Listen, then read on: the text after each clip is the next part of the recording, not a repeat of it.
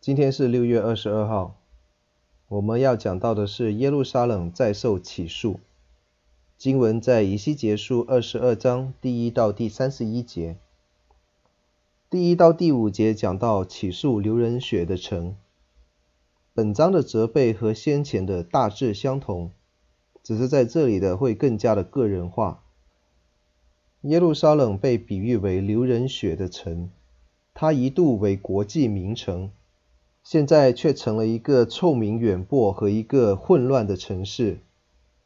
在第六到第十六节讲到淫秽的污秽，这一段是一个不用再多做解释的经文，是一张以色列人罪恶的清单。这一些罪恶发生在你们的中间。看完这一张清单之后，神问以色列，在审判的日子来到的时候，还有什么可回答的呢？届时，只恐怕连哀悼的机会都没有。十七到二十二节讲到熔炉的渣滓，以色列是渣滓，并非银子。炼银的人如何吹火融化银子，去掉当中没有用的杂质，神的愤怒也如同火一样，炼去以色列民中的杂质。二十三到三十一节讲到找不到一个义人。以西结多方数算社会上不同阶级的人所做的不义。首先是先知，要为城中的寡妇承担责任，因为他们是假传预言，让男丁出战而阵亡。祭司理应教导律法，鼓励百姓遵守，谁知道他们却强解律法，不分污秽和圣洁。做领导的没有按照公义来治理国家。只为贪图利益，不分青红皂白，颠倒义和不义。这一些上层阶级为富不仁，欺压平民和寄宿的。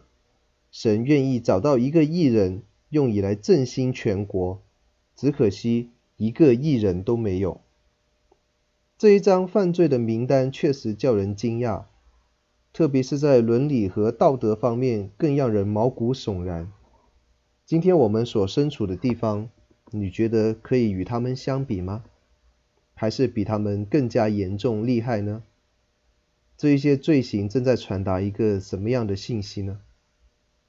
国际名城耶路撒冷成了颓垣败瓦，放在堆满渣滓的熔炉当中被焚烧。